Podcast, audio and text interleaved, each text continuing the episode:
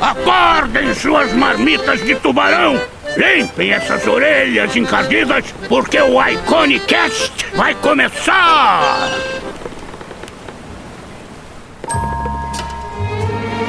Olá, meus queridos marujos e maruchas, e sejam muito bem-vindos a mais um Iconicast. Eu sou Henrique Lira. Marco? Marco, sua vez, Marco. Ah, sim. Oi. O Marco não está presente hoje porque basicamente é, eu me atrasei para a gravação no horário que a gente combinou e ele não pôde participar, então vou ter que fazer sozinho isso aqui, olha aí. o Marco não está feliz comigo. Mas enfim, sejam muito bem-vindos a esse episódio lindo com Lívia Constante, esta artista incrível que acabou de se mudar para as terras gélidas do Canadá, onde ela está trabalhando na Bardel e ela conversa aqui um pouco com a gente sobre a trajetória dela, sobre coisas que colaboraram, inclusive, para que ela chegasse onde ela está hoje. Foi uma conversa muito interessante, na verdade, Marco. Marco. tá bom, vou falar a parte dele hoje. E, e se você tá interessado em escutar sobre como você vencer as suas maiores dificuldades, vencer a sua ansiedade, realmente conseguir aí trabalhar cada vez mais com o que você quer, eu recomendo muito o episódio de hoje. E agora, para fazer a parte do Marco, né? Infelizmente ele não tá aqui por culpa minha, mas tudo bem. Muito obrigado a todo mundo que tá dando ali o hate no iTunes pra gente, tá dando as nossas 5 estrelinhas. Isso ajuda a gente muito, muito, muito obrigado aí pelos 30 segundos que você tá dedicando pra ir lá no iTunes dar 5 estrelinhas. Se você puder fazer, se você não fez ainda, por favor, deixe suas 5 estrelinhas lá pra alimentar o meu estômago, tá bom, Marco? Vai escutar depois, vai ficar super feliz que eu falei isso. Pra alimentar o estômago de Henrique Lira, na é verdade.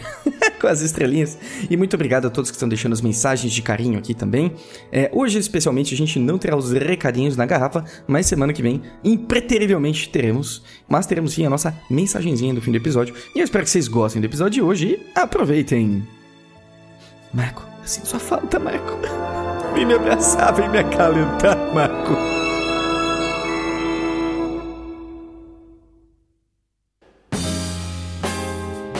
Sério, seu áudio tá tão maravilhoso que eu estou quase emocionado. Que bom, e meu computador é muito antigo. Eu fiquei, nossa, não deve nem funcionar o microfone aqui, mas ainda bem. Poxa, me fala que computador é esse que eu também vou querer um pra mim aqui. Ah, vou é parar de um- andar com o meu microfone de um quilo. É um Mac de 2010, 2011, por aí. Ele é imortal, sério. Não, não vai acontecer nada com ele nunca. Que 84 anos eu vou continuar com ele.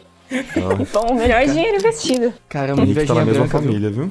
Ca- mesma família? Meu amigo, o meu MacBook aqui, que eu tenho desde 2000, comecinho de 2013, eu ligo ele, faz um barulho mais ou menos assim, ó. Sério? Que é o, o HD SATA dele. O SATA, eu não sabia, mas ele funciona como se fosse um disco de vinil. Tem uma agulhinha que fica girando ali, né? Não. E o que, que eu fazia, o, o senhor inteligência infinita aqui? O que, que ele fazia? ele deixava o computador ligado na mochila e ia trabalhar fora. Putz, eu faço Aí o que acontece com uma agulha girando? Aí acontece, É, umas né? riscadinhas. Tem, deve ter algumas tatuagens no meu HD SATA. Mas rola trocar? Eu não sei, tem modelo do Mac que não, não dá pra trocar mais, né? É, eu acho que não vai dar não. E o pior de tudo é que hoje eu acordei, liguei meu Mac e falou: é, não foi encontrado o seu sistema operacional, não foi reconhecido o seu Nossa. HD. Eu falei, pronto, é o começo do fim. Ixi, é hoje. Deixa, deixa eu levar ele pra ver o pôr do sol, que pode ser o último, viu? O meu teve um momento só, que ele, ele desligava do nada, morria. Mas eu fui lá, troquei por um SSD e pronto. Um novo computador. Maravilhoso. Olha aí. Melhor que antes. Ó, gostei da sugestão, aliás, hein? Vou É, ver isso aí. gente, se você conseguir, não foi tão caro assim, compensou. Nunca mais vou comprar um computador, me recuso. Mas você sabe que o seu Mac, ele, ele não é considerado velho, ele é considerado vintage. É, ele é vintage já. Já, tá- já tá Gente, é tão valorizado. isso.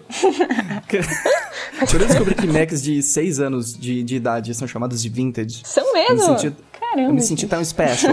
Gente, querido, eu não tenho uma peça de ferro velho, eu tenho. Eu, eu sou vintage. Escolhi ter um vintage. Combina com a decoração da minha casa. Espero que não, né? Não. Já tomou o seu café da manhã? Já está Tomei, preparada? O sol nasceu agora. Deve... Não, mentira. Nossa. Ele Que nasce tarde. gostoso! Inverninho canadense? É, não, né? O sol nasce tipo quase 8 horas da manhã. Assim. Ai, que delícia, assim, o- o- ajuda tanto com o bom humor, né? Ah, nossa, é ótimo. Você acorda e você olha, tá escuro. Não, o meu primeiro pensamento, não, é 5 da manhã. O que, que eu tô fazendo pra acordar agora? Mas, mas não, tem que levantar, tem jeito. Caramba, você fica muito perdida no tempo por causa do, do pouco tempo de luz? Cara, no começo eu ficava, tipo, tava aqui no computador estudando, olhava, tava escuro. Gente, não, pera, são quatro e meia Que da aconteceu? tarde. Como assim? Nossa. Além de tudo, entardece super cedo, né? Super cedo no Sim, começo cara. foi horrível. Ficava tipo, não, volta. Mas aí agora eu acostumei. no norte. Porque, tipo, a noite é mais longa. E pra quem é produtivo à noite, é melhor, sabe? Pô, Hum, se quer dizer então que mais. você é uma morceguinha. Mais ou menos. Tem um épocas, acho. Tem épocas que eu produzo melhor à noite, tem épocas que eu fico uma desgraça à noite. Se eu acordo cedo no outro dia, é melhor. Não sei, eu fico Hum. varinha. E como que você sente as suas oscilações? Você fala, hum, hoje é dia de virar noite. Tem isso? Não, não tem.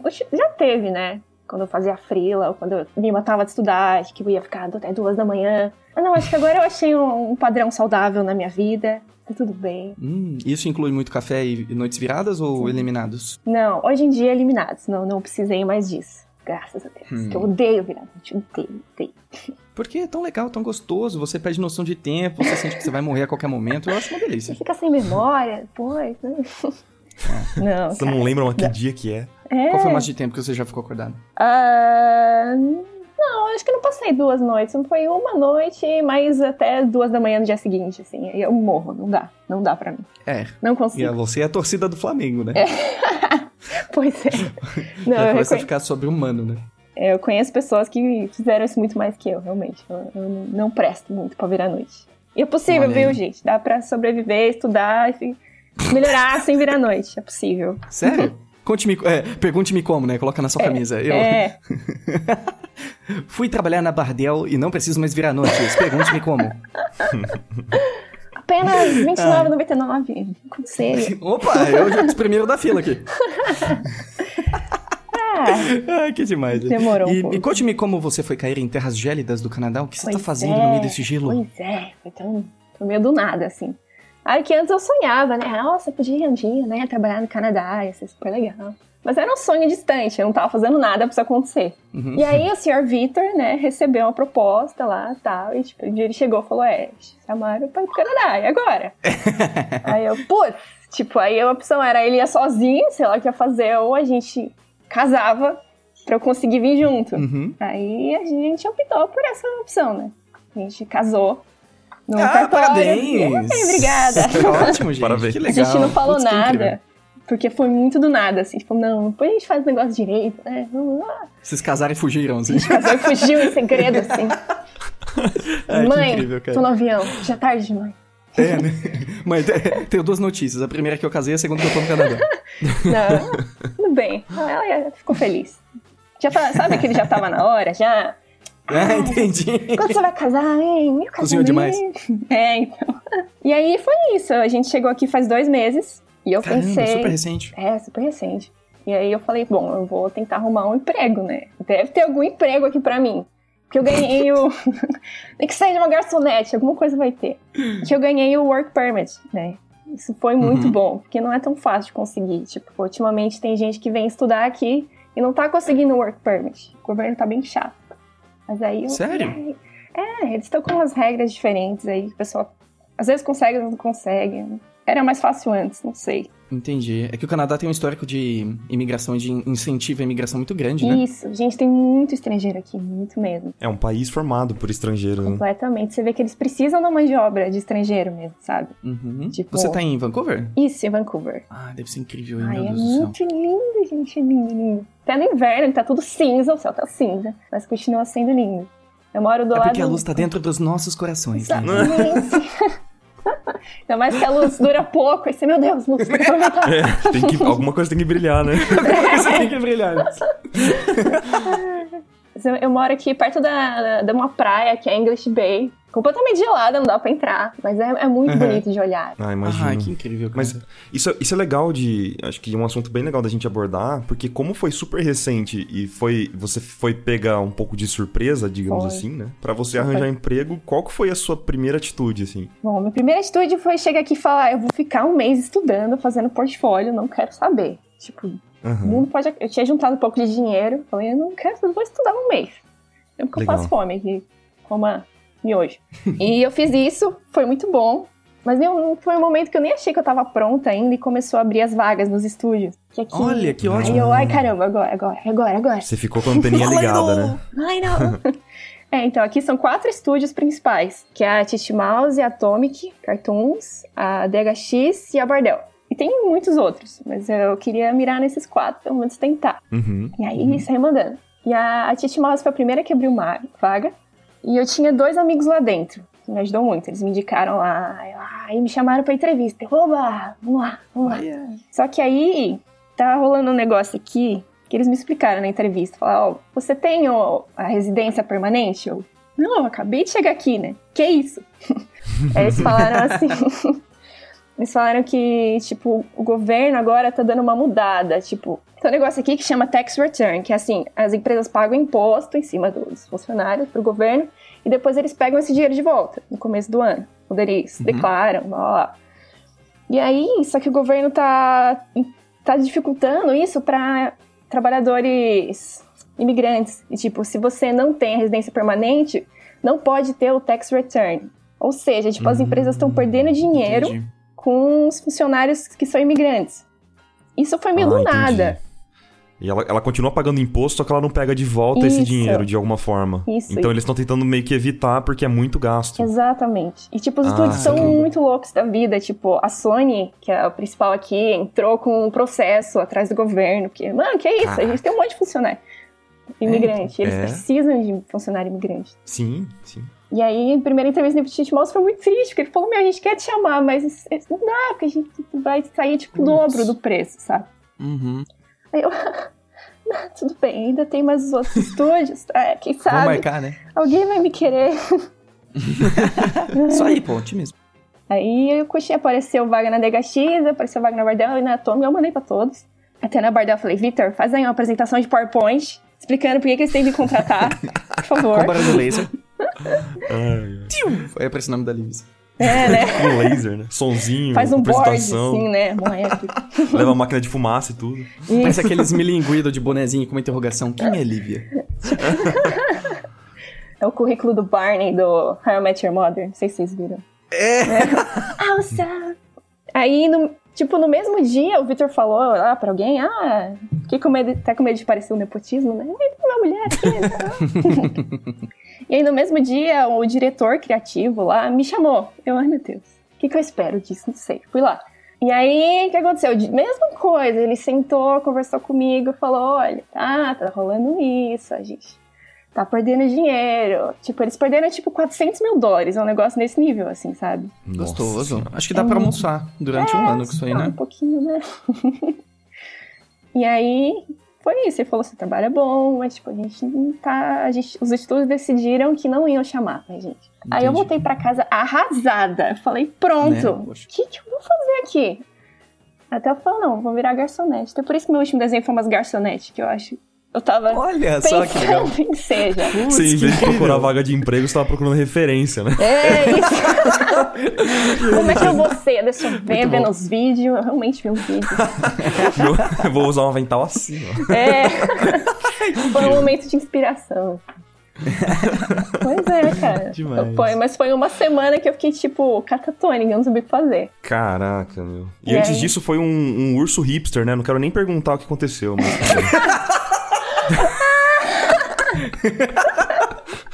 Cara, se você Ai, levar essa teoria de que tudo é contemporâneo ao que tá acontecendo na vida dela, Cara, melhor parar de ver o tamanho dela, velho. Tem, dá pra fazer uma análise disso. Tem, tem coisas que tem a ver. Freud explica, Seu viu? psicólogo entra no seu Tumblr, assim. É, Freud né? curso. Teve, teve uma vez que fiz terapia, eu mostrava, ela falava, nossa, tem tudo a ver. Nesse momento é. da sua vida. É, então. Olha aí, gente. Incrível. E aí você, então, é, nesse, no caso desse, nesse segundo caso, foi na Bardel, né? Que foi na Bardel. Foi o segundo recuso. Foi, mano. Aí, o que aconteceu na sequência? E aí, na semana seguinte, que eu estava triste aqui, tentando me reerguer, Tá bom, vamos, vamos trabalhar com outra coisa, né? Vamos, sei Bola lá. pra frente, meu! Bola pra frente, vamos, sei lá, né? Nem queria ser artista mesmo. Eu nem queria. Nem gosto disso aí. É, tem muita gente aqui que vem e trabalha com outra coisa só pra estar no Canadá mesmo, sabe? Eu pensei, ah, uhum, tudo uhum. bem, isso aqui é bom. E aí, do nada, chega o e-mail da Bardel, de outra pessoa, falando, ah, queria chamar você pra uma entrevista. Eu fiquei, oi? Primeiro eu falei, não, vocês estão zoando com a minha cara, né? Eu vou, vocês falaram a mesma coisa? Por quê? e aí eu falei, respondi, né? Tá, vou. Mas eu fiquei muito desconfiada. Falei, gente, você já falou, vocês foram educados, eu já entendi, não precisa falar de novo. E aí, e no mesmo dia também, a DHX me ligou. Inclusive, depois que eu vi que a DHX eu mandei pra uma vaga que era de lead Carter, eu nem sabia. Eu, oh, manda portfólio, manda. E eles me chamaram pra uma entrevista. Entrevista não, Caramba, foi por telefone só. Uhum. Eu fiz os dois no mesmo dia. E aí eu fui na Bardel, conversei com outras pessoas lá também. Aí me passaram um teste. Era um personagem, tinha que fazer um turn, umas expressões e uma pose. E aí a DHX por telefone me passou um teste também, que era fazer um turnaround no personagem lá. E aí eu, tá, vou fazer esses dois testes aqui, que seja a última coisa que eu faço na minha vida. Porque, tipo, pra mim tava tudo acabado já, sabe? Então eu passei o final de semana fazendo teste com amor, com tanto amor. E aí na segunda-feira eu mandei os dois. Uhum. E aí na segunda-feira o Bardão me chamou. Foi tipo, ah, tá contratado. Olha aí! Sensacional. Pra quem na semana passada tava É. pensando em fazer algo que não tem nada a ver com o que quer da vida, parece que sua Exatamente. semana começou bem, né? Foi, gente, foi. Eu não entendi. Tem um meme de um cara que ele tá sorrindo, mas tem um monte de ponto de interrogação, assim. O que que tá Era acontecendo? O que tá acontecendo? Eu, ah, não vou fazer pergunta. Mas, Lívia, Oi. é, eu fiquei uma- com uma dúvida de, assim, o seu estilo, ele varia ba- bastante, né? Entre os Sim. personagens, você tem uma, uma versatilidade que eu acho muito interessante, assim, com qualidade, né? O que é, o que é Olha. sensacional. Oh, e como é que você preparou o seu portfólio até chegar no, na, na fase de teste, sabe? Hum, Foi olha, assim, foi alguma coisa mirada para a empresa que você queria entrar, para as empresas que você já sabia que ia- é, eles optavam por um certo estilo, ou você ia fazendo o que você gostava, o estilo que, você- que mais te agradava, em vez de pensar na empresa? É, não, nunca pensei muito na empresa, não. Mas eu sempre tentei ter um estilo meio genérico pra ter emprego. tipo, arrumar emprego. É, ultimamente eu tava pensando, eu queria ter um portfólio que eu pudesse trabalhar, tipo, ter uma versatilidade mesmo, de poder trabalhar em diversas empresas. Mesmo Em porque eu diversos não, projetos. é, né? não sei como é que vai ser minha situação aqui. Então, por exemplo, esse cartãozinho que eu tô fazendo, eu, eu queria aprender, eu quero saber fazer isso. Não que necessariamente vai ser meu Caramba. estilo Eu- final. essa, essa sua história, ela me, me prova um, um conceito muito claro na minha cabeça de que, primeiro, o tipo de habilidade que você tem é muito escasso. Ou seja, o que você faz não é pra qualquer um, seu trabalho é maravilhoso. Oh, obrigada. De verdade, de verdade. Eu, nossa, eu, eu olho seu trabalho, tá, eu tô babando. assim. E segundo é que às vezes a gente se. A gente esquece o quão é, especializado é o que a gente faz. Que muitas pessoas não conseguem fazer o que a gente faz. Né? É, não- nem sempre só na arte, mas em qualquer Hum. coisa da vida, sabe? Isso é. Você sente que o que você faz é fácil? Que outras pessoas conseguem fazer com facilidade? Não sei dizer. É que assim, eu, quando. O meu referencial sempre foi pessoas muito melhores que eu. Quando eu comecei, eu entrei. Eu, em- tipo, eu comecei a trabalhar com animação como assistente de arte. E Aham. aí sempre tinha gente muito melhor que eu. Tinha o Roca, tinha o Forne, tinha o Pedro Minho. O Pedro Galera, mais ou menos. É, então, a galera mais ou menos, hein? Então eu acho que eu sempre fui a piorzinha nos estúdios, assim. Então, assim, ai. Então eu, nunca parei pra pensar, assim, se, se é difícil o que eu faço, porque eu sempre tava tentando alcançar as pessoas que estavam lá longe já. Mas é interessante você falou isso, porque brasileiro aqui é muito valorizado por causa disso, sabe? Tipo, a gente É. acha que os estúdios são, nossa, tem que ser muito bom. Não, eu vejo gente nos estúdios que não é tão bom quanto a gente imaginava. Tipo, muito artista Ah, é? brasileiro entraria aqui, juro. Muito. Caramba! E ó, numa festa, eu conheci a recruiter da Sony. Uhum. E aí eu falei, era brasileira, ah, eu adoro brasileiro. Brasileiro é ótimo. Na festa, né? Ela já Na tava pra lá. Bêbada, né? Já Olha tava só uma bêbada. coisa, Lívia. Eu adoro brasileiro. Você é minha melhor amiga agora. Ai, Lívia, vem cá, deixa eu te falar umas verdades. Dá a mão aqui que agora você é minha BF, vem cá. Eu queria que estivesse nesse nível, mas não tá. Cara, que Mas demais. interessante. Eu acho que isso acontece também porque, como a gente tem que se esforçar muito pra conseguir fazer as coisas, a gente já chega com um, um padrão de exigência muito grande lá fora. Né? exato, exato. É muito isso. Ai, que E foi isso que ela falou, assim, pra você? Ela te deu um Foi. motivo? Ela brasileiro. falou, os brasileiros são, eles são muito esforçados, sabe? Tipo, que a gente, além de, sim. de tá, ter ralado muito pra chegar aqui, é, é muito instável aqui. Tipo, enquanto a gente, se a gente perder o emprego, se não tiver residência permanente, tchau, sabe? Não tem visto de trabalho, não tem nada. Então a gente. É, é fala o muito. famoso tubarãozinho, né, no, no aquário. É, no aquário. É, exatamente. Não tem conforto, né? Uhum. Não tem, cara. Residência permanente é difícil de tirar, então. Caramba, que pessoal incrível isso, né? Fala mesmo aqui, viu? Seria tão bom se as coisas, se a gente funcionasse sem precisar ter água no popô, né? Mas a- a- eu acho que na verdade a gente só funciona bem nessas condições, Eu acho que sim, eu acho que tem a dá, ver. vezes. meu. né? Não dá, Rick. O nosso, o nosso instinto é sempre procurar conforto. Ninguém acorda querendo desconforto. É, eu acho que é uma parada bem consciente, né? É, eu acho que dá pra você treinar a sua mente pra hum, suportar, sabe? Mas eu acho que gostar. Hum, é. mais difícil, né? Eu acho que tem muito a ver com desenhar e evoluir, estudar isso, sabe? Que é um desconforto mesmo. Tipo, estudar. É... Cara, para mim foi muito, muito mais que normal, acho. Porque, tipo, quando eu comecei, eu gostava mais de pintar. Eu era mais uma pintora, cenário, sei lá. Uhum. Eu tinha aquela cabeça de artista imaturo, como disse o Paulo, e eu queria fazer tudo. Eu falei, não, o cara podia fazer tudo. Então, eu decidi que eu ia estudar a personagem, que era a minha maior fraqueza. Uhum. Só que isso me forçou a focar em personagem, porque, tipo, eu falei, ah, quando eu ficar boa em personagem, eu vou estudar o resto. Só que eu nunca fiquei boa em personagem. Então eu continuei. e era muito difícil para mim, eu não tinha nenhuma facilidade, tipo, e por um lado foi bom, porque sempre foi sofrido, sabe? Então eu nunca vi um limite, tipo, de sofrimento. Eu já tava sofrendo, aí eu já sofria mais, né? já estudava mais. Meu Deus. Ai, meu Deus! Mas me conta, por que, que você continua em frente, então? Já que doía tanto, por que, que você continua em frente? Cara, porque eu comprei a briga, cara. Eu falei, não, eu vou aprender é. isso aqui. Pôs a faca no dente e falou, vamos nessa. Vamos nessa. eu não desisti, acho que foi isso. Foi difícil, mas falei, não, agora eu vou aprender. Assim, em momentos que você falava, ok, não quero mais, tchau, falou, pessoal. O que, que você pensava, assim, para continuar? O que, que te motivava a continuar de verdade? Cara, acho que foi sempre as pessoas que eu tava perto. Eu sempre estive perto de artistas incríveis. Inclusive, eu falava pra eles, pô, tá difícil. Eles, não, você tem que continuar, você tá no caminho certo, vai, continua, vai indo. E aí, sei lá, foi uma decisão que eu fiz também, tipo, a minha carreira vai ser minha prioridade, sabe? E eu, ah, agora eu já tô aqui, então tá bom. Já que eu tô aqui mesmo, né? Em volta de tanta gente incrível, deixa eu tentar ficar incrível também. É, foi isso. Foi tipo, isso me manteve motivada sempre, sabe? Ver o pessoal e ver como eles conseguiram. Pô, é muito bom. Né? Ter inspirações, tem inspirações. Ah, que demais. Você falou uma coisa que a gente até conversou na, no podcast do Paulo Inês que, que mudou minha vida, eu acho, de certa maneira. Hum. É uma, uma, uma, metáfora, eu adoro metáforas. Né? E a, a, metáfora que ele usou é interessante. Ele falou que. Ele não falou dessa maneira, mas a ideia é a mesma. De que cada artista é, é como se tivesse uma tocha, certo? E essa tocha uhum. tá acesa, né? Só que dependendo, dependendo do momento da sua vida, essa tocha, ela tá. O fogo tá numa intensidade X. Pode estar tá mais forte, pode estar tá mais fraca. Uhum. Então tem momentos que sua chama tá quase apagando, que você tá querendo desistir. E tem momentos que sua chama tá extremamente acesa, você tá empolgado, você tá aprendendo. Exato. Se você estiver sozinho, pode acontecer da sua tocha apagar mesmo e tchau. Mas se você tá em grupo, a, a chama de cada um tá num nível diferente. Você pode pegar o fogo emprestado dos outros. E então todo mundo vai se, se, se ajudando e se mantendo, sabe? Poxa, que lindo isso. Nossa. Não é legal? É bonito, cara. É verdade, é verdade. É verdade. a nossa chama nunca tá constante, assim. Ela sempre tá muito acesa ou muito apagada. Oh. Sim. É difícil aceitar que isso faz parte, né? Que a gente não tem controle sobre isso. É. Não tem, cara. Não, não dá. Sempre vai ser altos e baixos. Mas é. tem que seguir em frente, não pode desistir.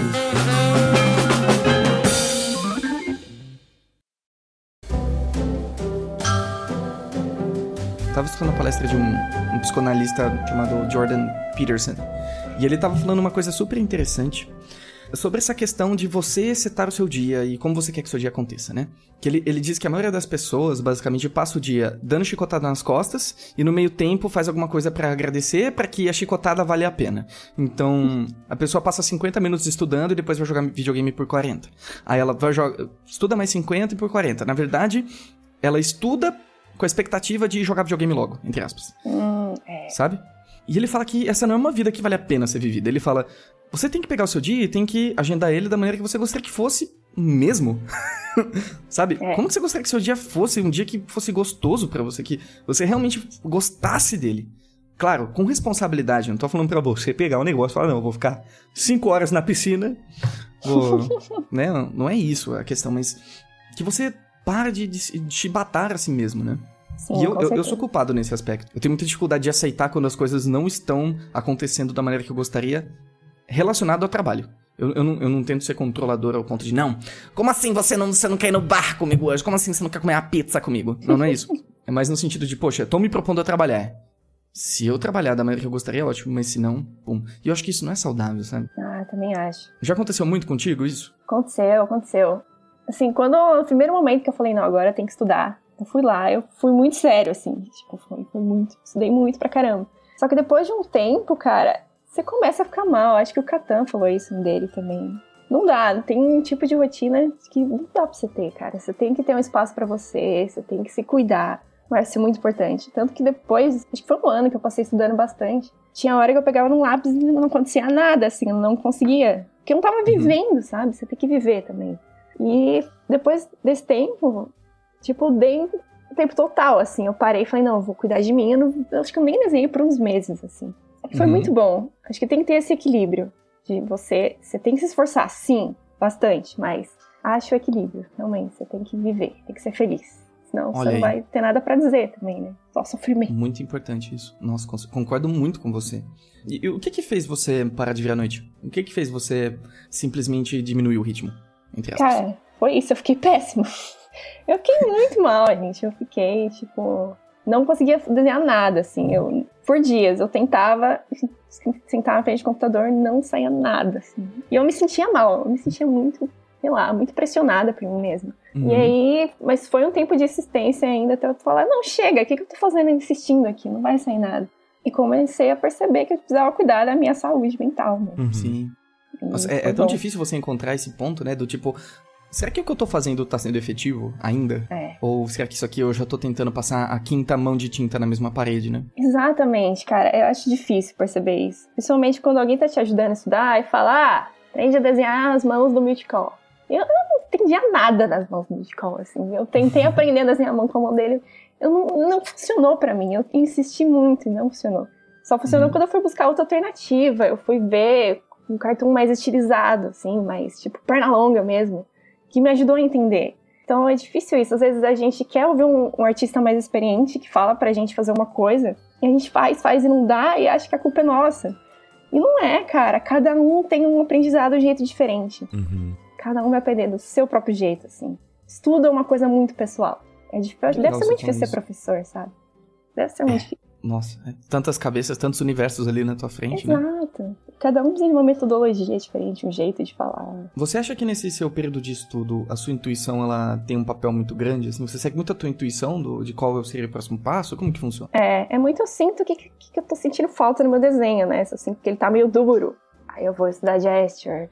Aí, e eu mostro pra outras pessoas também, pergunto o que, que elas acham. Elas falam, ah, você podia melhorar a anatomia aqui, não sei o quê. Então foi sempre tapando buraco o meu estudo, assim. Agora eu preciso estudar isso, agora eu preciso estudar isso. É uma eterna tapação de buraco, que depois você tem que revisitar uns que abriram lá atrás de novo. Exatamente. Porque sua percepção aumentou, né? É, isso é muito necessário. Inclusive, eu percebi isso. Nesse mês que eu estudei aqui, É. eu estudei anatomia de novo. E eu absorvi tão melhor, assim. Que Ai, tinha. que legal. Foi muito bom. Acho que é o Marquito que fala que. Você falou uma vez, né, Marquito? Que a gente precisa, às vezes, de um tempo pra absorver as coisas. Não adianta a gente ficar estudando que nem um louco, que tem, tem coisas que eu acho que o nosso organismo, talvez as nossas sinapses neurais, elas precisam de um tempo pra se acostumar com uma ideia, né? Acho que além de tudo a maturidade. né?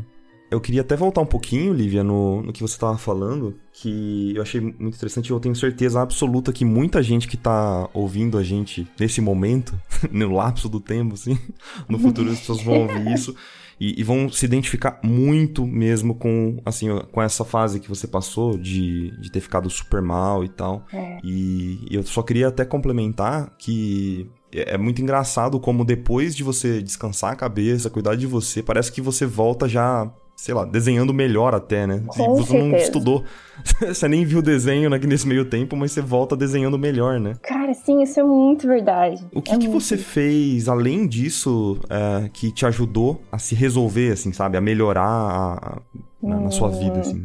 É. Além de se afastar tipo- do desenho, você fez alguma coisa? Ah, eu comecei, é, eu comecei a ter mais experiências de vida, assim, sabe? Porque antes meu Uhum. foco era, não, eu vou pra casa desenhar, gente, não posso sair, vou desenhar, bem, lá. Essa coisa idiota que a gente faz quando tá focado. Mas, tipo, não, eu comecei a dar um tempo e eu comecei a ter outras oportunidades. Eu fui aprender sobre meditação, eu fui Hum, ler livros, eu fui correr no parque. Eu fui realmente viver, sabe? Se eu fosse uma pessoa normal, eu não precisava chegar em casa e desenhar. Ó, Isso foi muito bom, cara. Foi foi muito bom. Acho que o maior número de experiências que você tem, mas você tem coisas pra falar ali. E essa coisa do tempo que o Marco falou é muito verdade, cara. Porque eu sempre vi, acho que, os mesmos princípios que eu estudei, assim. Então, ele tapando buraco, né? Ah, agora eu preciso melhorar isso, agora eu preciso voltar nisso. né? aham. E quando eu dei esse tempo, sei lá, agora que eu cheguei no Canadá, principalmente, que eu cheguei aqui, uma semana eu tirei pra passear aqui, foi maravilhoso. Conheceu, né? sim. É, e quando eu fui pôr no papel, tava tudo muito claro na minha cabeça, assim, sabe? Assentou, legal, assim. Então é muito importante. Tempo é uma coisa que as pessoas não dão muito valor. Falam, não, eu preciso estudar, eu preciso ficar melhor. Mas, cara, vai demorar. Demorou, tipo, quatro anos para mim chegar aqui. É normal. Uhum. Tempo é um ingrediente essencial de melhorar. É, tempo e acho que também o, o, humor, por mais racional que seja algumas, alguns tipos de conhecimento, se você não tiver com um certo humor, pra, até disposição para aprender aquilo, né, para absorver aquele tipo de conhecimento, não vai, né? Sim, você tem que estar tá a cabeça totalmente aberta, assim, pra aprender. E como é difícil, né, gente? É. Colocar é, essa cabecinha no lugar. A gente é simples, assisto 8 horas por dia, manter o bom humor. É. Três aninhos ali, ó. Tá, tá no livro de receitas da Ana Maria Braga. É, gente. É, é, Cara, não, mas não é. Quando você sai da sua mesa, da frente do seu computador, sei lá, sair para respirar um pouquinho já vai ser, já vai te tirar desse loop que é, sabe?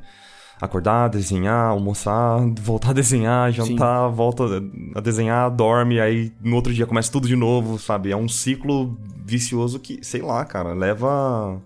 É. Sei lá, a gente entra num loop muito ruim, cara. Muito, muito, muito ruim. É. Eu concordo, mas eu, eu, eu acho que a rotina ela, ela tem uma, um papel muito grande nesse aspecto, né? Até o Tim é. Ferriss, ele, ele falou na época que ele estava escrevendo um dos livros dele, muito, muito legal, que ele tinha uma rotina extremamente regrada, onde ele tentava saciar todas as necessidades dele para ele não ficar louco. Eu achei isso interessante. Então ele. É, sabe? Então ele, ele ia lá fazer meditação. Ele tinha que ter um horário que ele ia sair para falar com pessoas, sabe? Ele tinha que agendar isso. Isso é uma rotina que quebra a rotina, né? É, exato. Obrigatoriamente. É, nós somos seres criativos, né, cara? Não dá pra ter uma rotina muito precisa, assim. Você precisa Caramba. de coisas inesperadas na sua vida. E referências visuais também. Eu sinto que se eu saio, eu dou uma andada, olho umas árvores, já, já melhora. Tipo, minha cabeça viu coisas diferentes, assim. Dá uma refrescada na memória. É muito legal isso, né? Eu, eu, eu sinto que o mais difícil é, é você levantar da cadeira. Quando você saiu, você saiu, acabou. Não tem problema mais. Não é difícil andar, sabe? Tipo, ai meu Deus, tô andando, ai! A dificuldade é você decidir olhar para outro lado, né? É, cara, você tirar o olho do seu computador. Perceber que você estava precisando disso, né? Que não era só insistir ali, era outra coisa. Você precisava. Sim. Assim, eu, esse é um dos motivos de eu ser tão grato à minha namorada, por exemplo. Porque ela, ela é um radarzinho distante, assim. Ela tá sempre olhando e fala, Henrique, tá na hora de você sair. Ai, gente, ela é olha, o que, que você acha de você dar uma voltinha, querido? O que, que você Caramba, acha? isso é seu alarme do Pomodoro, velho. Que horrível. Porque eu, às vezes, eu entro num, num, período de imersão insano, assim, ela fala, Henrique, tem uma coisa chamada sol. Faz o seguinte, vai lá dar um oi pra ele lá fora. Depois você volta, tá bom? E traz pão. é, precisa. Não, que bom que você tem alguém pra te puxar pra aí. Isso é importante, é né? E mesmo quem não tem um relacionamento, pô, os amigos, sabe? É, entra nisso, entra nesse negócio das tochas. Cada um é uma tocha que tá numa intensidade de fogo diferente. É importante você estar tá com outras tochas à sua volta pra Exato. evitar que a sua se apague, né? Exato, acho que sozinho não dá, cara. Não dá, não. Muito legal. Já que a gente tá falando de rotina, como que você acha que vai ser? Eu sei que é muito cedo para falar de rotina, que você acabou de chegar. como você, você acha que você vai continuar estudando, mesmo trabalhando? Você acha que você Ai, vai conseguir eu... conciliar tudo? Ah, eu pretendo. É que essa foi minha primeira semana no Bardel. Muito cedo. Né? E foi muito pesado, porque, tipo, tipo, no Brasil é muito descontraído. Estranhei muito isso no começo. E, tipo, você chega, todo mundo vai te dar oi, todo mundo vai falar. Uhum. Aí eu cheguei lá, minha fileira não tinha ninguém. E aí foi só o supervisor falou: Ah, tá, vem aqui os animaticos e tá. tal. E atrás vem todo mundo quieto, todo mundo trabalha quieto, ninguém fala nada. Caramba! eu sei que lá pro meio da tarde virou um cara e falou: Oi, ah, eu sou fulano, senta ali. Vou voltar a trabalhar, beijo. Foi isso. Eu sou fulano que estou sentado ao seu lado já faz seis horas. Eita lá. Honestamente, é, num lugar onde o sol nasce 8 da manhã é. e sai às 4, eu não esperava ninguém feliz. É, acho que é. Ah, é. E você chegou a trabalhar no. Você citou o Roca e o, e o Fone, então eu vou assumir Isso. que você trabalhou na Cinefilme. Isso, na Cinefilme. Foi meu primeiro ah, trabalho que... com animação. Na verdade, foi porque eu fiz um curso com o Roca de ilustração, foi meu primeiro curso que eu fiz. Uhum. E um tempo depois ele me chamou para trabalhar com eles lá. E foi muito legal primeira experiência, assim, já foi o melhor possível. Acho que tinha um monte de gente boa Foi muito inspirador. Uhum. Foi depois desse trabalho que eu falei, não, eu tenho que estudar muito, gente. Nossa. que legal. E aproveitando que você tem uma perspectiva. Eu sei que é muito cedo, que você acabou de chegar na Bardel e tal, mas além dessa questão do silêncio, qual que você acha que foi que está sendo as principais diferenças de você trabalhar em um estúdio brasileiro e um estúdio canadense? Hum, ah, no geral achei bem parecido, assim. Tipo, é um processo, animatic, storyboard, não sei o que, as pastinhas. Né? Só que muito mais organizado, assim, porque é muita gente. Tem, eu não sei nem sei quantas pessoas tem no meu projeto, porque é um andar inteiro, assim. Não, é um pedaço do andar inteiro, porque tem muitos projetos no mesmo andar. Uhum. E eles usam o Shotgun, que é o programa de organizar a planilha, horários, tarefas. Uhum. E você tem que deixar tudo muito certinho ali. Tipo, ah, estou fazendo isso, agora manda pra aprovação, aí sobe na pasta, não sei o quê. Hum. Acho que essa é a principal diferença. E aí, legal, por exemplo, por storyboarders, tem os, tem os storyboards tem os revisionistas, que são outros storyboards que pegam o storyboard, revisa tudo e faz ficar melhor, assim. Você vê que é um Uhum. projeto que tem mais dinheiro. assim. Nossa, e produtora, tem, já apareceram uns cinco produtores lá. Eu falo, gente, eu preciso de tudo isso. É pra ter certeza que tá todo mundo no, no eixo mesmo, né? É, gente, é, é muito estruturado, assim. E a Bardel é gente. gigantesca, gigantesca. Cadê a bagunça? Cadê a escova de dente na frente do, do computador? Não tem, gente, não tem. Ai, Que tristeza, sabe? Acho que foi o Mário Cortella que falou uma vez que casas que são muito arrumadas parece que ninguém vive nelas. É uma casa estéreo, sem energia, assim. É, gente. Uma boa desculpa pra você deixar as coisas bagunçadas, aliás. Eu vou, hein, começar a brasileirar lá. Não, a maior interação que tiveram foi sexta-feira, que um cara espirrou muito engraçado e todo mundo riu. E todo mundo voltou a trabalhar Coitado! a primeira interação foi um bullying. depois. Não, até o cara riu também, mas pronto, todo mundo voltou a trabalhar. É muito engraçado. Eu não sei como funciona. Mas é, os canadenses. Não, o maior- o meu dia mais feliz da minha vida lá foi o terceiro dia, que chegou um cara novo e sentou do meu lado. Eu, oi, uma pessoa! Não, mentira, eu não fiz Um isso. ser humano. Eu não fiz isso porque os canadenses têm que ser mais devagar um pouco, pra não assustar, sabe? Oferecer um salgadinho. Eu fui lá, oi. Aí ele que puxou o papo depois. Tá Ignorei, certo. né? claro, porque eu sou canadense agora. Não, mentira. Eu sou canadense, ok? Não quero mais saber de conversar no trabalho, sai. Não, ele Que foi muito incrível. simpático. E era canadense, e ele foi simpático, então tudo certo. Ah, que incrível ali. É, você comentou que esse seu processo, do começo ao fim, entre aspas, foram de quatro anos até você chegar onde você tá. Foi, aproximadamente. Você consegue me dizer rapidamente como foi, como se pareceu esses quatro anos? Como se fosse uma Hum. timeline, assim? Uma montanha russa, com certeza. Conte-me mais. Ó, vamos ver os estágios que eu passei, que eu acho que todo mundo passa, ou não, não sei. Primeiro, eu comecei a trabalhar na indústria, e aí que eu vi o quanto que eu precisava aprender. Tipo isso. Porque no começo a gente é meio, ah, eu quero arrumar emprego, eu minha arte, não quero saber. Você só quer arrumar emprego, você não quer melhorar, você quer arrumar emprego. Aí você entra no emprego e fala, agora eu tenho que melhorar, né? Oi, né? É, deixa eu, deixa eu tirar o atraso daqui. E aí eu parei, estudei muito. É, lembro que depois do Dino, do, da Cinefilme, eu parei três meses. Juntei um dinheirinho, fiquei três meses lá, comendo miojo, estudando. Só que eu estudava tudo errado, né? Não sabia direito, ah, sei lá. E aí, depois disso, eu entrei na, na Glass, trabalhei com props. E também tinha um monte de gente foda lá, tinha o Jefferson Costa, tinha a Carolina Caílio, o Bernardo, o Ivan, um monte de gente muito boa. E aí, continuei motivada e continuei estudando em casa. Tipo, até eu tava nos princípios, acho, assim. Uhum. Depois eu fui trabalhar com gente mais foda ainda também, que tinha o Alexandre Augusto Ferreira. Não sei se você conhece, ele é muito escondido, mas ele é muito bom, ele era um animador das antigas, muito bom. Uhum. E ele, ele me ajudou muito, assim, que tipo, a gente fazia personagens, ele desenhava em cima. Você ficava, caramba, tá muito melhor, o que, que você fez? Como assim? O que, que você fez? Como? magia é essa? Conte-me seu, seu, seu segredo. E aí eu continuei estudando. Mas foi mais ou menos nessa época que eu tava ficando meio saturada já. Acho que já foi mais de um ano estudando com a louca, assim. E aí veio, tipo, fiquei mal, aí eu parei. Parei de estudar. Tipo, continuei trabalhando e tal, mas eu Você parou totalmente de estudar. Acho que durante um mês e pouco, dois meses, eu parei. Parei mesmo. Uhum. Eu fui cuidar de mim. Pior é que eu era uma pessoa muito ansiosa, sabe? E insegura. Então, cara, não, não sejam. Se cuidem primeiro antes de estudar. Porque a ansiedade é super sua inimiga. Porque você vai querer um resultado rápido e você não vai chegar. E você vai achar que é sua culpa. E você vai se culpar. E ah, vai ser muito pior do que só você parar e fazer bonitinho, sabe? Então eu acho que isso ajudou também. Eu ter um, o breakdown, assim. Então, um segundinho. Então, basicamente, quando você parou, foi, foi por causa de ansiedade que você parou Eu ou foi uma sim. consequência?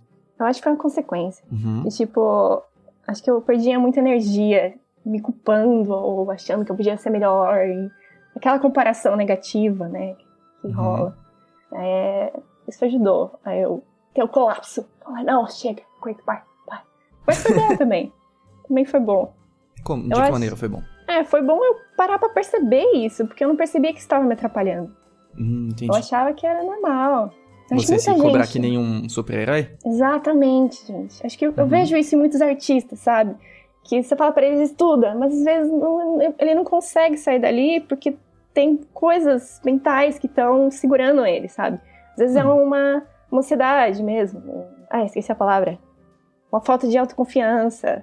Uhum. E essas coisas pequenas, às vezes elas seguram o seu pé mesmo, sabe? Você não consegue ir além daquilo.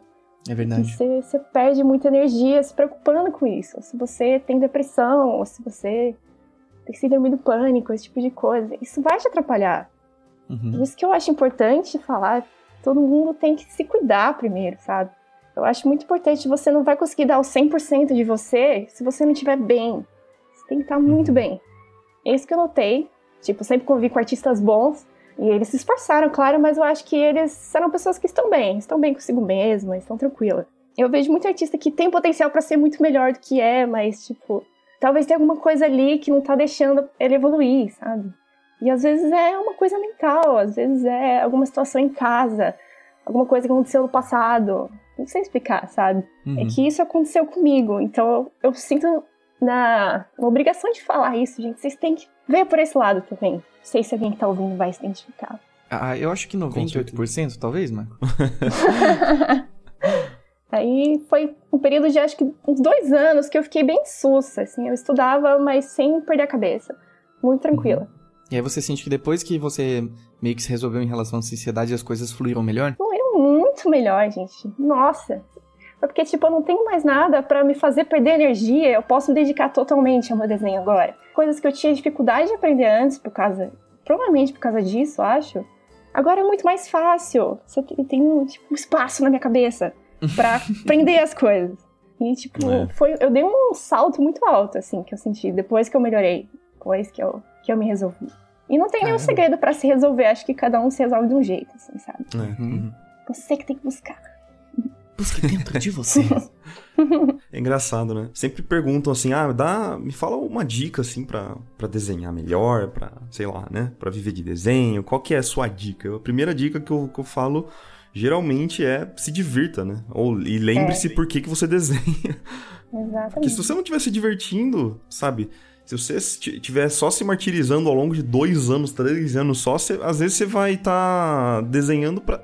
Sabe? Sem motivo nenhum. Exatamente, cara. Você não Né? tá aqui pra sofrer, não. Quer ver um é, pouquinho então. só. É pra ser divertido, querendo ou não. Lógico que É. vão ter momentos que não vão ser divertidos, principalmente quando você quer fazer uma coisa e você não consegue, né? E aí Uhum. entra a questão da frustração. E aí, eu acho que ca- casa muito com o que a Lívia estava falando em relação à ansiedade, porque eu acredito que frustração e medo de errar é um dos grandes fatores que geram ansiedade, né? Se É. tem que aprender a lidar com isso. Então, eu acho que um, um bom passo para você começar a lidar melhor com a tua ansiedade é entender qual a tua expectativa em relação ao que você tá fazendo e entender como você reage à frustração e erro se Exatamente. entender melhor nesse aspecto, você sente que isso teve um papel importante pra você ali no, no- no processo de entender como você se sente quando você se frustra, quando você tenta um resultado e não consegue? Isso fez parte do seu momento de cura, se entender nesse aspecto? Fez, com certeza, cara. Foi tipo isso. Eu queria chegar no resultado e no momento eu não chegava. O que era Uhum. normal, porque, tipo, tem um momento que você tá estudando e você, você dá uma estagnada mesmo. Tipo, você cresce e você para um pouco, não, não tem problema. né? Mas pra mim, eu ficava indignada. Eu, não, tô aqui me esforçando. Aquela coisa do videogame, né? Eu quero o resultado, eu tô aqui todo dia. Caramba! Por que, que não vem? Por que que não vem? E aí foi, foi isso. Quando eu comecei a perceber, eu falei, não, mano, não, não precisa estar em lugar nenhum. Não- tipo, você não precisa se comparar com ninguém, achar que você tem que chegar lá. Não, cara. Seu tempo. Tudo tem tempo. Nada é constante, só eu. Nada mais. Em algum momento eu tinha que fazer essa piadinha. Desculpa, eu tava me segurando muito pra não fazer piada. Eu, eu tô tentando não ser mais um, um, um tio de festa que faz piada de pavê, entendeu? Então, sempre que eu vejo bem. algum sobrenome que dá pra brincar, eu, eu evito ao máximo, sabe? Não pode surgir de mim, assim. Não, tudo bem, pode Senão Tinha o Marco me repreende depois, viu? Tô abrindo o jogo aqui. tinha um professor que me chamava de Laura Variável.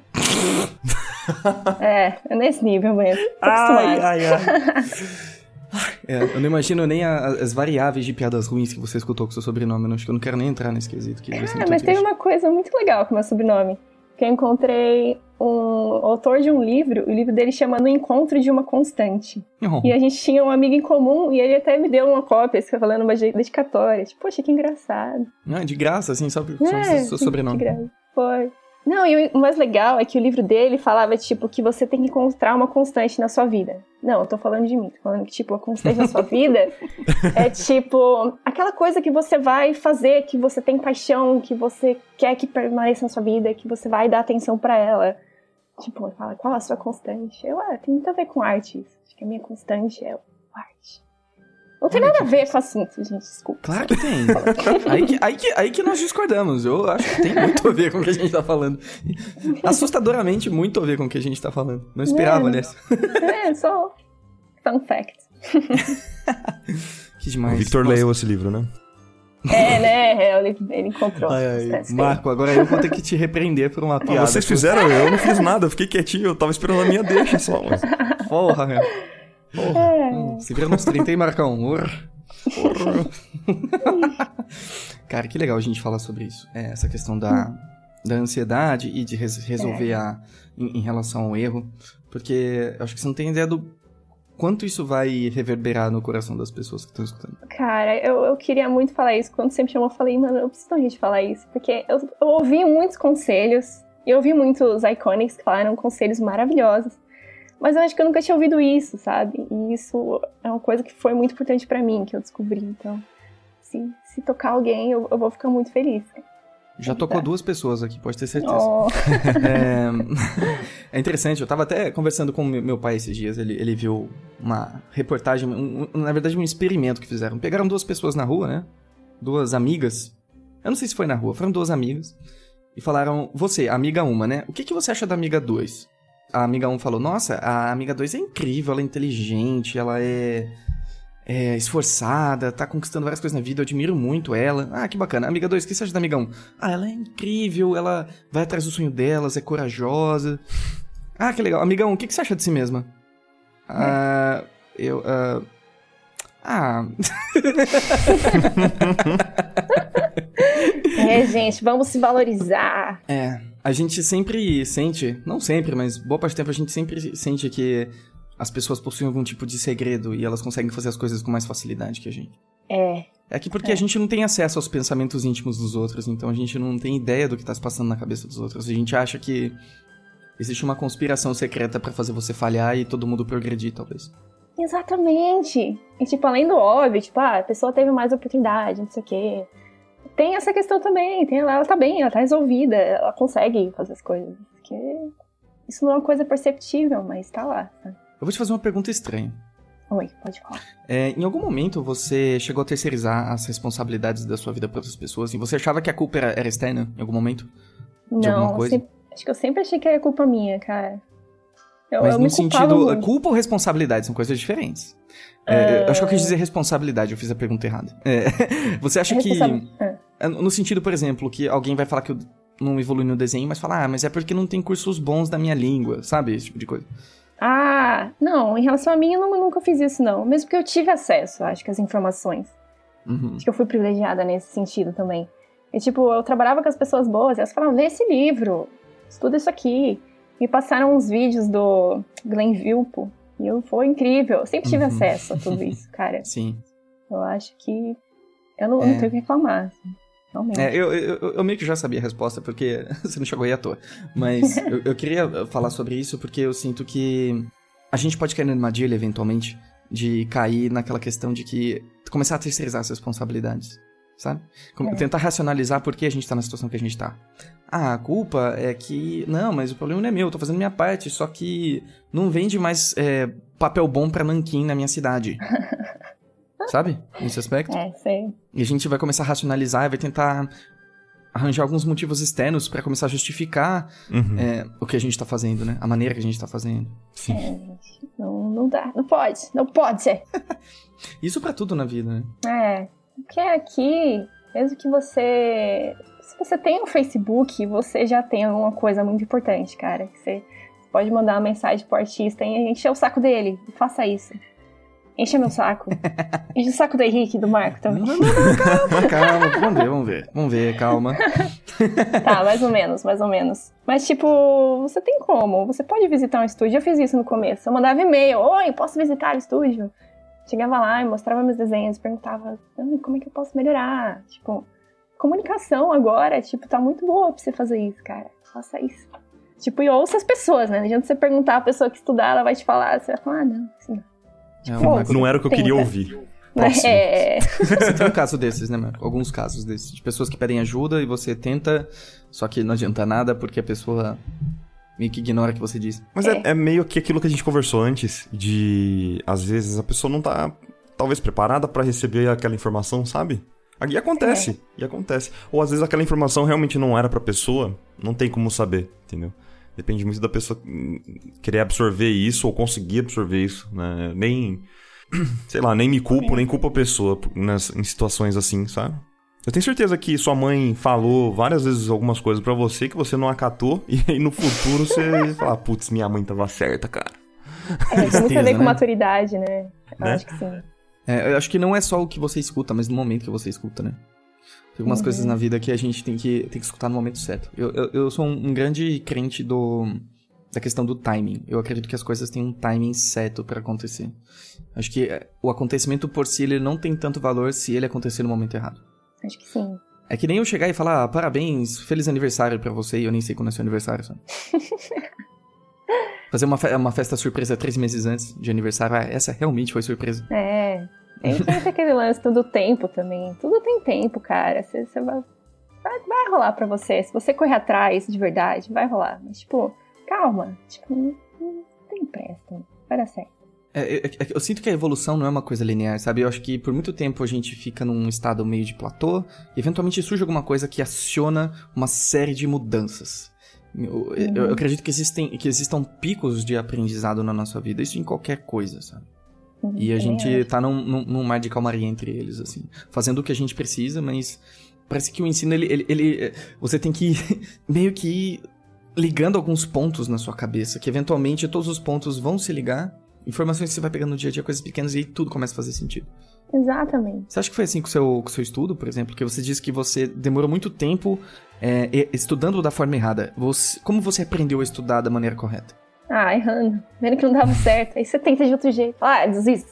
Desgraça aqui. Não vai dar certo. Mas até uma coisa que liga com o que o Marco falou, tipo, ah, que você tem um estilo variável, né? Foi porque eu tava perdida e eu não sabia o que estudar, e eu estudava tudo. Foi sem querer. Foi tipo isso, tipo, ah, fazia os mangá, ah, o, o cartão nada a ver, aí não sei o quê. Aí, eu, e foi muito bom, cara, foi muito bom. Todos esses caminhos X que eu fui, me trouxeram aqui agora. Tipo, eu uso coisas de tudo que eu estudei. Gente, isso é muito Uhum. importante. Tudo que você estuda vai ser importante. Tudo. Hum, tudo. Tudo. Acho que, Você nunca jogou assim, algo fora. Eu acho que não. Tipo, tudo, até, até um mangá que você desenhou adolescente, isso vai, vai ser útil pra você agora. Você lembra, alguma coisa daquilo fica. Eu acho que o processo do estilo é esse. São fases que você passa, de, tipo, coisas diferentes que você faz, e aquilo vai. Pega coisas que você gostou daquilo em você e deixa, assim. Você vai guardando e você lembra. Na hora que eu vou desenhar, eu, ah, tem aquilo que eu estudei, que tem, tem isso aqui. E você vai agregando as coisas no, no seu desenho. Com Eu não acho que eu achei meu estilo, mas eu acho que o processo me veio. Ah, mas eu acho que é uma coisa que vai evoluir com o tempo também. Você não acha que é- o seu estilo é X agora? Não é que você não tem estilo, é que o seu estilo é X. E amanhã será Y. É, não, tô nem um pouco preocupada com isso também, acho que sim. Que bom, porque é, chegar. é, é sinto que muita gente tem essa preocupação, né? Os projetos É. da Bardel, eles, errado, eles pedem um estilo próprio? Ou você tem a liberdade de, sei lá, quando você for criar um personagem, alguma coisa assim, você pode usar... Ou eles pedem pra você usar seu estilo? Tem alguma coisa a ver com isso? Que bom que você falou isso, que tipo, na Bardel, lá as, as tarefas são muito divididinhas, assim. Então, dentro de design de personagem, tem gente que vai fazer, cada um vai fazer uma coisa. E me colocaram pra fazer uma coisa que eu achei muito legal. É tipo pegar as poses do storyboard, assim, que tá lá rabiscado. Aí você pega e faz essa pose, o personagem essa pose, numa expressão, não sei o quê. E a inspiração da série, apesar dela ser muito fofinha, é Rain Stimp, que é uma série completamente retardada, assim, sem noção. e é muito legal, tipo, é umas poses muito exageradas, umas caras muito exageradas, assim. E é muito diferente para mim, assim. Eu tô adorando, que eu tô aprendendo muito. Em questão de estilo, é, é meio que estilo meio default, assim. Digamos que é, não é muito bem o que eu tô fazendo agora. Acho que é uma coisa mais um cartoon mais antigo, tipo um Jack Jones, perna longa, assim. Esse, hum, interessante. Essa cara. Uhum. É, mas não sei dizer exatamente, mas isso. E aí eu, eu estudei um pouco disso, assim, desse tipo de, de desenho, na época que eu tava estudando. E eu tô usando muito isso agora, então. Aí, voltou. Que... É o que você tava falando. É, gente, volta. Por isso que eu gosto de ter várias cartas na manga. Tipo, ah, eu estudei Disney, eu estudei, tipo, cartão antigo, eu estudei mangá. Se aparecer alguma coisa, eu vou saber como é que faz aquilo, sabe? E é isso que eu queria para mim, tipo, que eu, isso que eu queria quando eu estudei tudo isso. Eu falei, eu quero saber fazer as coisas. Uhum. Que aí depois eu vou saber fazer, né? No, na pior das hipóteses, eu sei fazer. Uhum. tipo, eu estudei muito. Cara, que legal.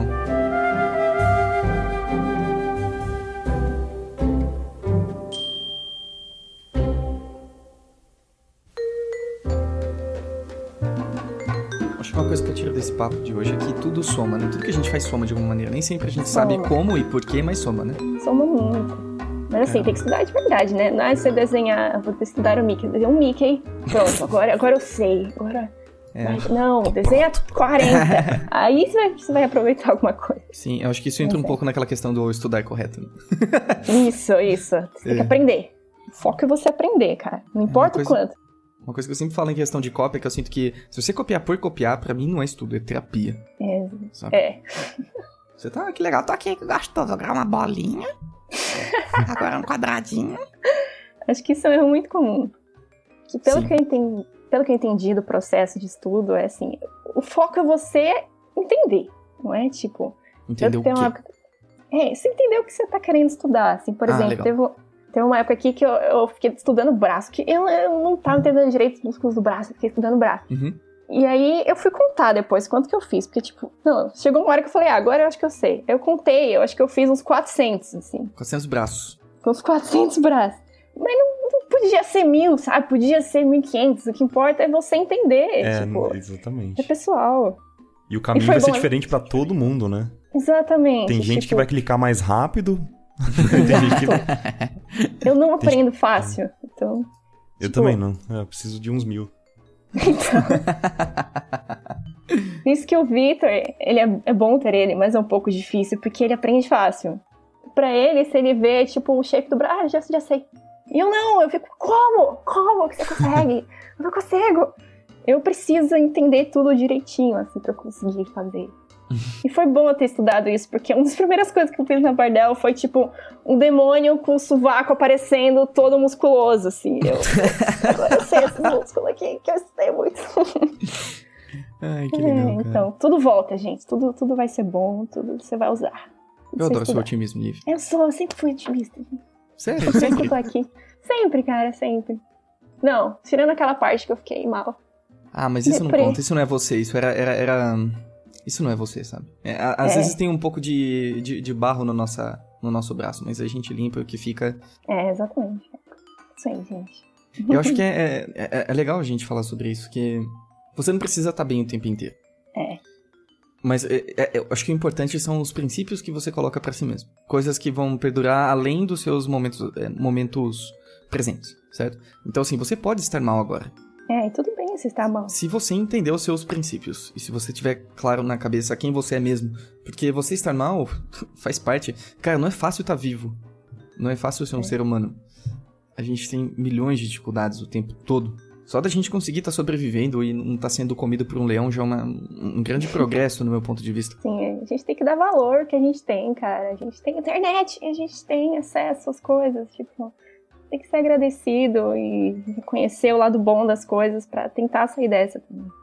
Mas tudo bem se reconhecer que você tá mal também, tipo, não é, não é ficar mal porque você tá mal, tipo, não, tudo bem você tá mal, agora você tem que entender por quê. como que eu vou sair dessa? Como é que eu vou resolver isso, sabe? Sabe o que eu sinto? É que às vezes a gente é como se a gente estivesse dentro de um carro num dia de chuva.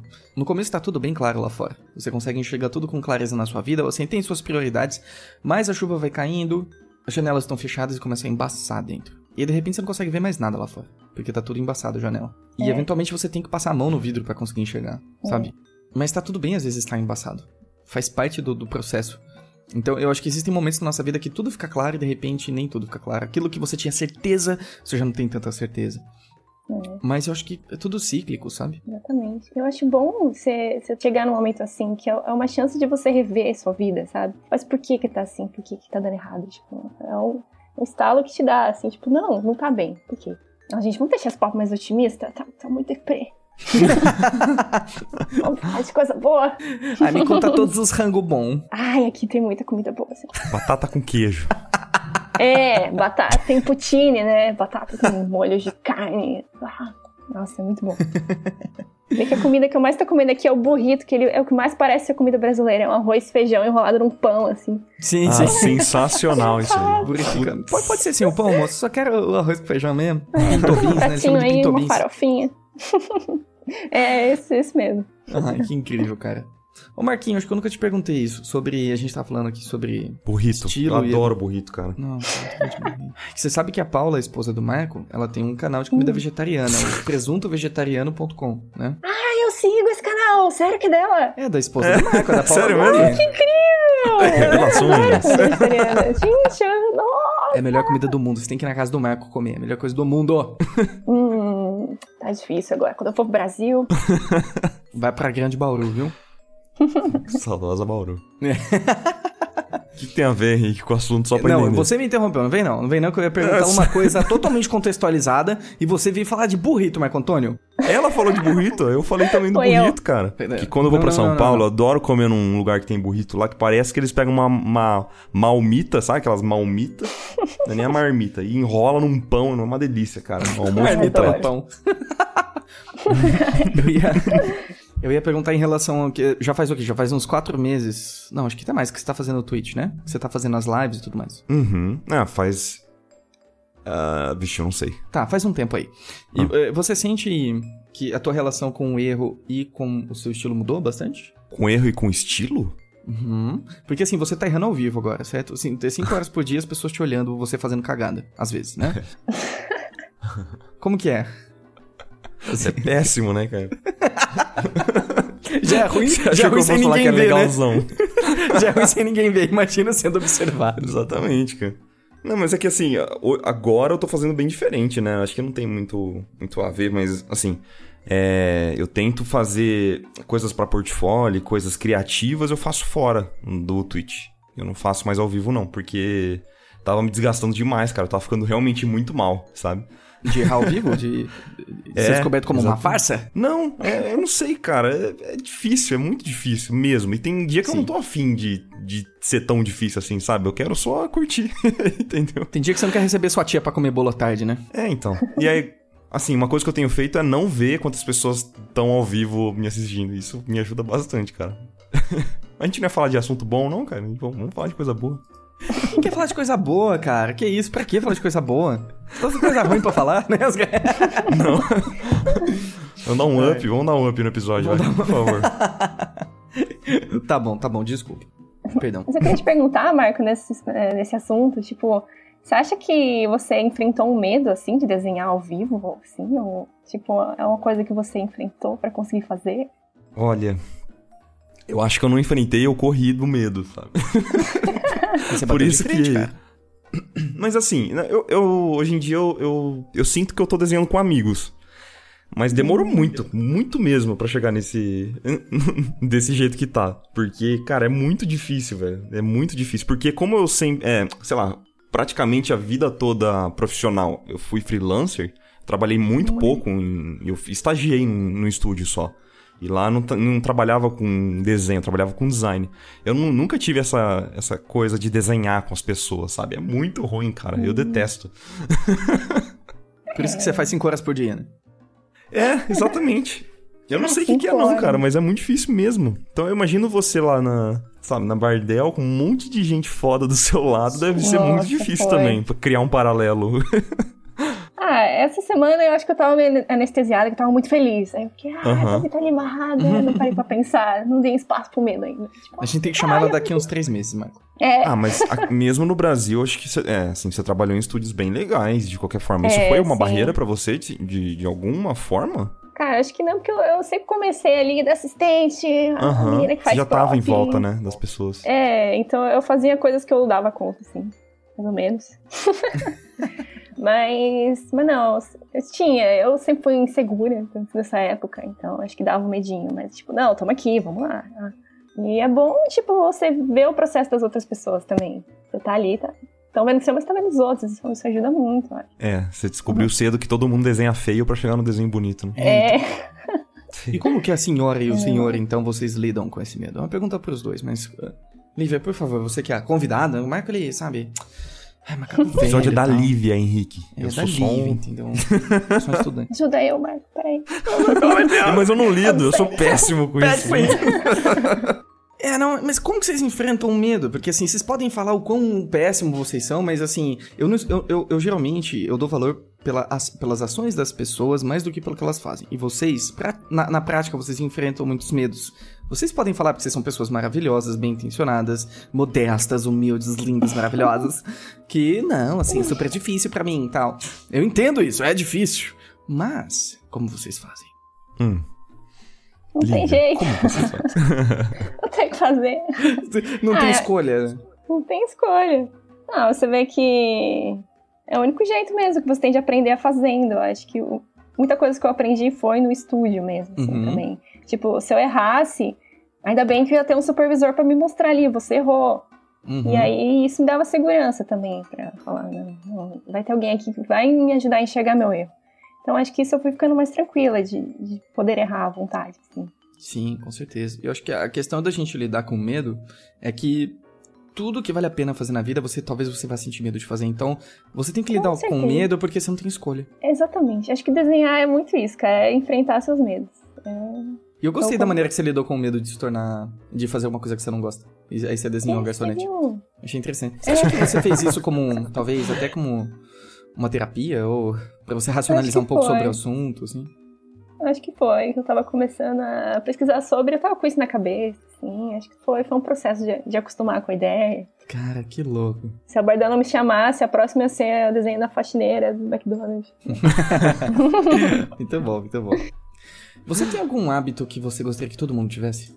Ah, Que, que faz muito bem pra você? Não vira à noite. Não à noite. hoje em dia eu durmo bem e é muito bom. É ótimo.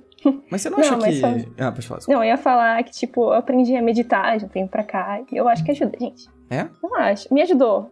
Uma pessoa ansiosa.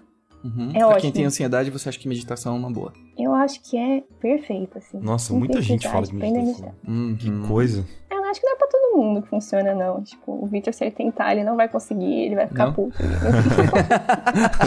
não é pra todo mundo. Mas, sim, se você tentar e sentir que vai te fazer bem, faça. Eu acho, eu recomendo. Interessante. Olha, posso discordar de você então, Lívia? Pode. Porque eu durmo, eu durmo super bem, mas eu acordo um caco quando eu durmo bem. Olha que coisa interessante. Aí quando eu durmo no sofá, que eu durmo mal, que eu tenho dor nas costas, o meu dia é uma maravilha. Eu sou super produtivo. Eu juro pra você. Eu não sei o que que é. É, Marco, as pessoas que são muito individuais, mano. As pessoas são, são esquisitas, né? Não, é mais um Michael mesmo. Mas é verdade, é verdade, porque quando eu tô desconfortável, olha, isso é uma Uma metáfora. teoria de Rafael Zonquetin, hein? Não Vem, fazia vem. tempo que eu não falava do Rafa aqui, mas quando você está desconfortável, parece que instintos primitivos vêm, Ao seu eles favor. vêm à tona. Então, quando você tá Olha com fome, quando você tá desconfortável, que você dorme mal, parece que funciona. Não sei, eu, eu, eu tô sendo prova disso. Ah, então por que você tá evoluindo tanto, Marco? Não come mais nada direito, dorme que nem um. É isso então. Não tô falando de comer, tô falando de dormir. Mas assim, e não, e não comer tão bem também pode ser uma boa. Você ficar com um Beleza. pouquinho de fome. É verdade, cara. Ó, te dar um ah, eu exemplo. sinto isso também. Descobri você o segredo também? de ficar bom na arte. É só se comer Mas é Cheetos. verdade, quando você fica muito confortável, sabe? Quando você fica, ai, tô com o estômago cheio, tá tudo gostosinho. ai, que gostoso, assim, ah, não, não, pra que que... Pra mim, é, assim, o meu instinto primitivo tá me dizendo assim, cara, parabéns, você foi um sucesso, pode descansar, pode dormir, pode relaxar. É verdade. não Cara, é? Eu sinto isso. Eu sinto isso depois que, tipo, ah, eu preciso comer um doce. Você pega aquele cupcake, come. É. E aí você, você não precisa de mais nada. Sua vida está completa. aí você não quer fazer mais nada. Exatamente, por que, que você vai desenhar? Deixa pra quê, né? tipo, É um instinto. Você fala, não, não precisa. Você alcançou o objetivo da sua vida. Você tá bem. É, então. Então E, a gente ó, tem que o- dormir desenho, comer desenho. É isso, né? O exemplo, o exemplo que eu queria dar. Eu dormi no sofá porque eu fiquei assistindo o Overwatch League e eu dormi no sofá, assim, né? E meu sofá é horrível. Só, só pra quem conhece, hein? Porque meu sofá, cara, tem um pedaço de madeira, assim, sabe? Que fica bem na lombar quando você Eu deita gosto nele, dele, assim. Eu gosto dele. ele é- Ai. E aí você não consegue dormir direito. Eu Hoje bem. eu acordei disposto, 7 horas da manhã, num pulo. Pá, fiz café, tá? escrevi bastante de manhã, desenhei e tal, felizão. No outro dia, no dia anterior, eu dormi muito bem. Só que eu dormi tão bem que aí, despertador, você já fala, ah, beleza, deixa pra lá, tô tão confortável aqui, sabe? Aí você vai, aí você enrola, aí você dorme demais, aí seu corpo demora pra acordar, aí, sabe? Você só vai estar 100%, sei lá, 10 horas, 11 horas da manhã. Então é horrível, você fica péssimo. Sim. Eu acho que entra muito naquele papo que a gente tava tendo em outro episódio sobre o jejum, não é? Que o jejum, quando você não come, é- é- de fato liga um instinto primitivo de que o que, que seu corpo interpreta? Ok, você não conseguiu encontrar uma caça, a gente precisa rangar, senão vai dar problema. Vai dar ruim. E aí o seu corpo começa a liberar certos hormônios, assim, começa a mudar um pouco as coisas, e você fica extremamente focado porque você precisa caçar, achar uma capivara logo pra comer, senão vai dar problema. Só que hoje em dia você pode ir em qualquer eh, loja de conveniência 24 horas pra se alimentar, né? Capivara. Tem que ter Capivara um exemplo local, né? Não é Para correto. É. Capivara. Capivara um bisão, cheia de- diz, um bisão. Verme. Caçar um bisão, então. É, Cada um tem alimenta... Não, é que eu quero me alimentar bem, mal pra desenhar melhor. E... Aí, basicamente, o que acontece é que a gente pode utilizar essa, é, essa, técnica pra focar em outras coisas, né? Então, eu, particularmente, eu sempre faço jejum de manhã. É mesmo? E eu juro que não é preguiça. sério? É mais porque, é, não, é uma técnica. E- Cara, sabe o que isso me lembrou? Aquele livro do, do menino do Acre, do Bruno Borges, que ele fala isso, né? A teoria da absorção do conhecimento. Ele Você fala livro isso, é? dele? Não, mas vocês viram sobre o que? Ele fala que, tipo, se você se alimentar só de vegetais e comer pouco, você vai conseguir absorver melhor o conhecimento. Nossa, eu não consegui Olha, ver uma entrevista desse Eu porque ele é tão devagarzinho. Não, eu vi também de zoeira. Eu falei, nossa, faz sentido agora. Mas, ah, vocês estão brincando, mas eu vou ler de verdade esse livro. Eu tô realmente. Alguma coisa, sempre, sempre é válido conhecimento. Alguma coisa Sim, você cara. aproveita. Com certeza. Nem que seja que, tipo, tá, esse menino tem problema. Tudo Ah, bem. cara. Próximo destino Acre. Você nômade no Acre e vou aprender uma coisa ou outra lá. Passar três meses numa caverna. Ó. cara, interessante. Gostei da ideia. Bom, vamos lá. Vamos aprender cada vez mais coisas então sobre o nosso corpo que a gente pode aprender a desenhar. A partir de agora, minha alimentação vai ser baseada em cheetos bola, cheetos requeijão, eu, eu tomar Dolly pra me hidratar, já porque o Dolinho disse pra tomar muito líquido. E, e vou começar a dormir no sofá do Marco. É isso que eu vou fazer na minha vida. Olha aí, pronto. Espero que Fórmula do sucesso. Fórmula tem do um sofá sucesso. horrível aqui também, então. Olha aí, tá, tá hora de reconsiderar a tua cama, viu? Não, pra mim não funciona. não dá. Preciso dormir. É, genial, cara. Muito bom. E eu acho que, pra fechar aqui, você gostaria de deixar alguma mensagenzinha pras pessoas que têm o sonho de conquistar o seu lugarzinho ao sol? E também, se quiser falar um pouquinho do seu é, trabalho, se quiser falar algum link, alguma coisa, fica à vontade. Bom, gente, acho que eu falei tudo que eu tinha pra falar aqui. Que estava do meu coração, que eu precisava passar pra vocês. Ah, que bom. Era isso, gente, porque é difícil ajudar as pessoas que cada pessoa é diferente, cada pessoa tá numa fase diferente. Tem o pessoal que tem que levar o puxão de orelha, vai estudar! E tem o pessoal que tá estudando e tá estudando, pera, você tá dando certo. E tem o pessoal que tá tentando estudar, mas não consegue pelas questões psicológicas que estão te atrapalhando. E tem, tem, um- e tem a pessoa que tá precisando viver mais, sabe? Tem, sabe?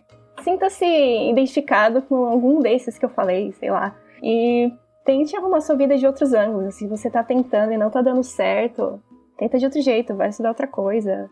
Sempre tem alguma coisa para que você estudar, melhorar. E meus links, na verdade, é tudo Lívia Constante alguma coisa, liviaconstante.tumblr.com. Instagram também é Lívia Constante. Eu acho que é só, na verdade, acho que eu não uso mais nada. Facebook também. Se quiser me perguntar alguma coisa, fica à vontade, gente. Com muita coisa do Canadá aqui. Ai, eu ai. tento falar. Ai, ai, ai. Que Prepare-se. alguém falar isso, eu fico com medo. ah, é? eu vou perguntar eu do tento Canadá. responder. É, então também vai te mandar uma Eu tinha mensagem. um sonho morar no Canadá, rapaz. Não vou te mandar uma mensagem depois, então perguntando os trâmites. Tá bom, um dia Já que daqui, você daqui abriu aí pra três meses. Pelo menos daqui três meses eu respondo, prometo.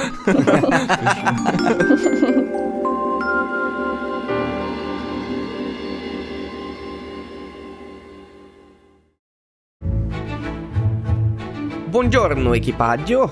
Inspirado por alguns insights do Remsen Musalam, gostaria de falar sobre audácia. Audácia do que, você me pergunta? Ora, eu vos respondo. Primeiro, de se fazer perguntas difíceis e refletir sobre a sua jornada. Perguntas como: O que precisa ser mudado na minha vida? Eu tô lutando pelos meus objetivos de verdade? A minha jornada ela tá condizente com quem eu quero me tornar? Não fuja dessas perguntas porque são elas que te orientam a constantemente caminhar na direção correta. E segundo, de abraçar o processo caótico de tentar errar. Esse é necessário e não precisa ser um troll de 8 metros fã de patinação no gelo na sua vida. Como eu sempre digo, não é? Errar é uma etapa necessária. É do caos que nasce a harmonia. Então erre e erre com gosto. Aqui fica a minha singela contribuição para que seu dia seja pelo menos 1% melhor hoje. Tenha um ótimo dia, não esqueça de tomar 5 minutos de sol e continue navegando.